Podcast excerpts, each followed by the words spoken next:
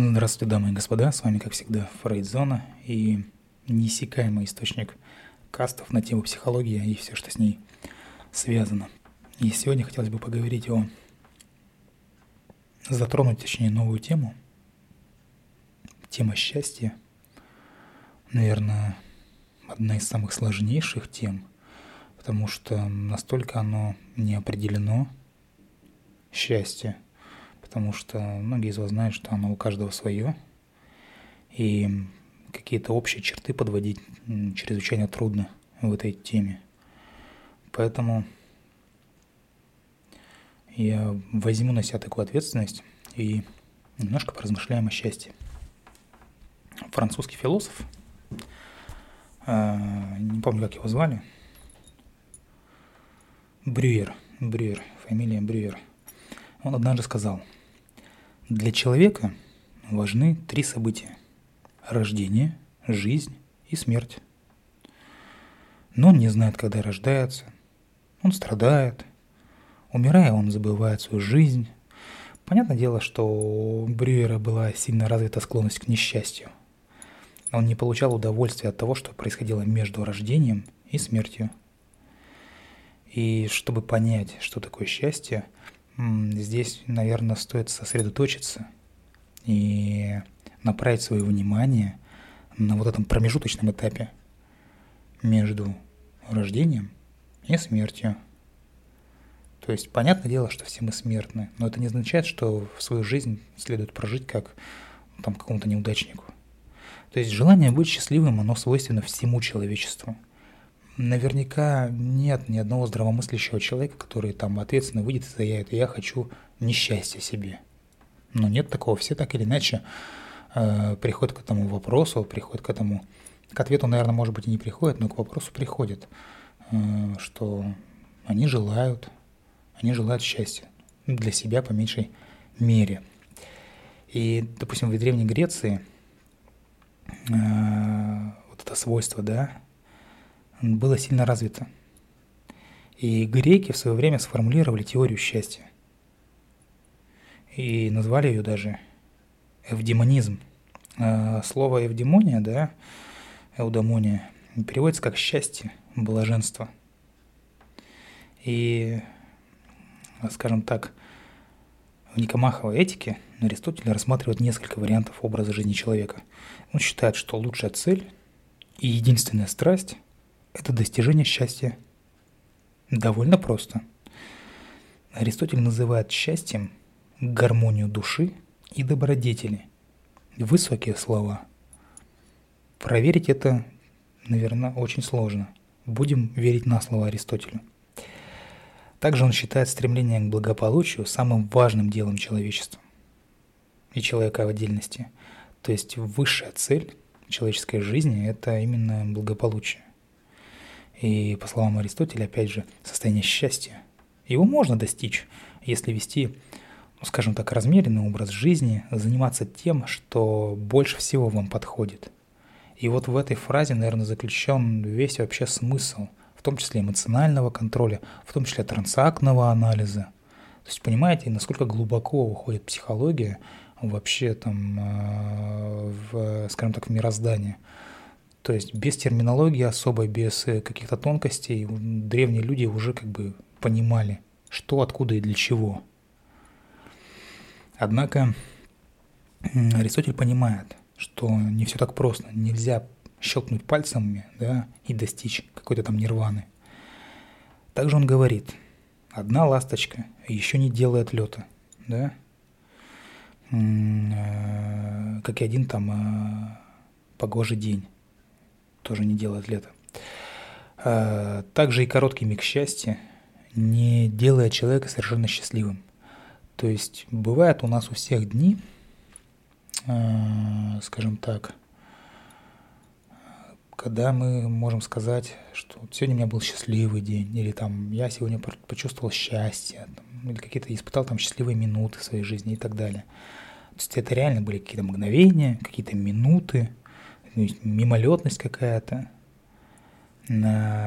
Фактически же счастье может быть оценено только после смерти человека.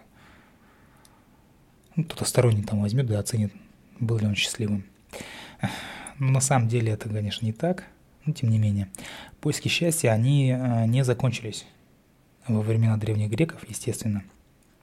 И даже в Декларации независимости США, это официальный документ, говорится, что стремление к счастью, стремление к счастью является неотчуждаемым правом человека.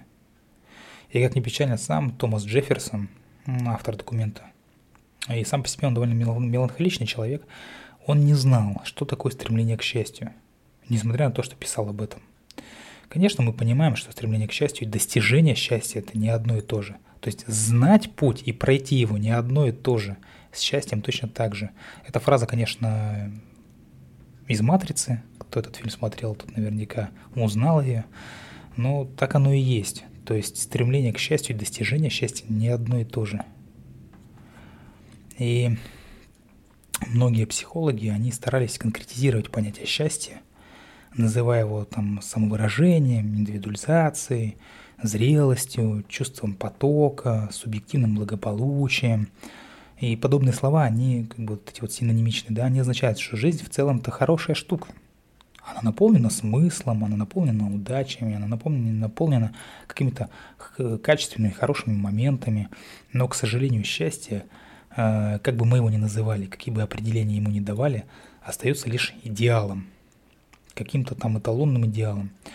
Потому что всегда есть болезни, травмы, недостаток где-то образования, недостаток э, навыков, умений, невостребованность, да, невостребованность э, понравившейся нам профессии – то есть там нравится человеку что-то, ну, профессия не востребована. Не может он с помощью этой профессии там много зарабатывать, да, для того, чтобы, опять же, увеличить, э, улучшить качество жизни, хотя бы через материальные блага, и об этом мы уже говорили, да. И, казалось бы, да, он идет какую-то нелюбимую работу, и, и вроде деньги зарабатывает, а счастливым себя не чувствует. Вот и парадокс получается. А, ну или, например, какие-то жесткие политические меры, потому что ну, глупо отрицать, что мы полностью контролируем свою жизнь. Иногда это не так. Порой какие-то моменты, да, потому что человек социальное существо, живет в обществе, да, и этим обществом кто-то управляет, да, есть люди, которые решают там за нас, за вас какие-то моменты жизненные, да, поэтому здесь а, абсолютно от вас все зависеть не может. Вы можете отношение к этому поменять, да, но сами, сами условия, сами обстоятельства очень тяжело изменить. И зачастую это все не позволяет нам заняться тем, э, чем больше э, всего там как бы происходит, э, и заниматься тем, что больше всего нам подходит. И все же, несмотря на вездесущность подобных препятствий, стремление к счастью остается для большинства людей ну, какой-то главенствующей целью э, в нем, потому что надежда и смысл жизни, стимул противостоять там каким-то невзгодам нашего существования. Э, потому что несмотря на то, что весь мир почитает счастье, то оно все еще остается загадочным явлением.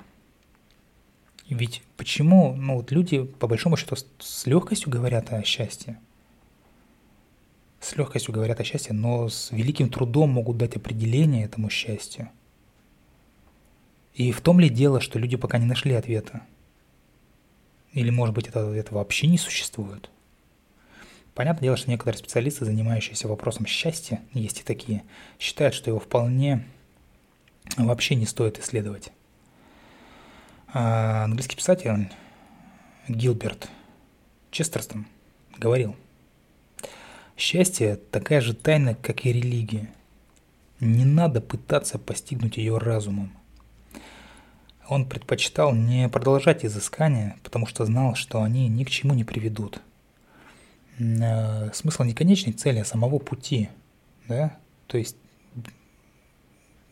нет смысла там, вы не, ну, это не будет как в какой-то картинке, что вы там поднялись на высокую гору, там сидит мудрец, ответил нам на этот вопрос, вы там просветились, и все у вас наладилось. Нет. Счастье – это, скорее всего, больше даже поиск, постоянный поиск и борьба, наверное, как-то так. А счастье – это как бабочка. Ее нельзя поймать. Но если сидеть тихо, она может устроиться на вашем плече. Я думаю, аналогии нужные. Сами для себя сделаете. С вами была Фрейдзона. Рассуждение по поводу счастья. Любите психологию, изучайте психологию. Стремитесь к счастью в своей жизни. До скорых встреч. Пока-пока.